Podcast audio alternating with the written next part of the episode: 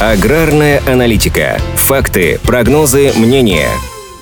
На фоне непростой ситуации на рынке сахара в этом году в России выросли посевные площади сахарной свеклы. По оценкам Минсельхоза, они достигли 1,04 миллионов гектаров. Прошлом году было засеяно 1,5 миллионов гектаров, на 8,5% больше площадей 2020 -го. Таким образом, увеличение посевов складывается в тенденцию, которую события на мировом рынке только усилили. Пропорционально растет и урожай сахарной свеклы. В прошлом году было собрано 41,2 миллионов тонн. В этом рассчитывают минимум на 42 миллиона, а по некоторым оценкам в стране может быть собрано до 45 миллионов тонн. Увеличится и производство сахара. В Союзе сахаропроизводителей Российской Федерации ожидают преодоления отметки 6 миллионов тонн. Но это возможно при условии сохранения урожайности на уровне прошлого года – 415 центнеров с гектара. В 2020-м она была значительно хуже – всего 370 центнеров с гектара. Союз Россахар в конце прошлого года прогнозировал снижение посевных площадей из-за роста затрат аграриев на удобрения, топ топлива, средства защиты растений, но сейчас уже можно сказать точно, что ничего такого не произошло, несмотря на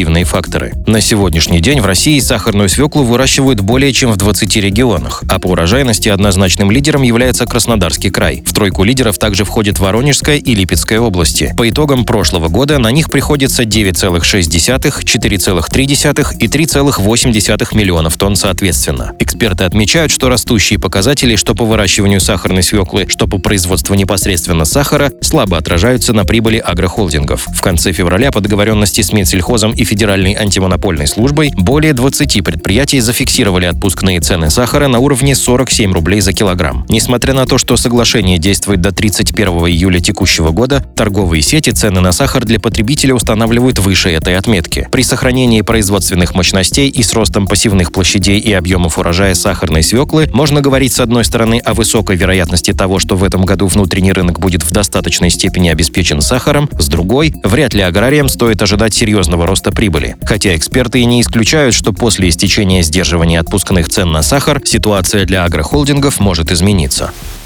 Аграрная аналитика подготовлена по заказу компании «Сингента».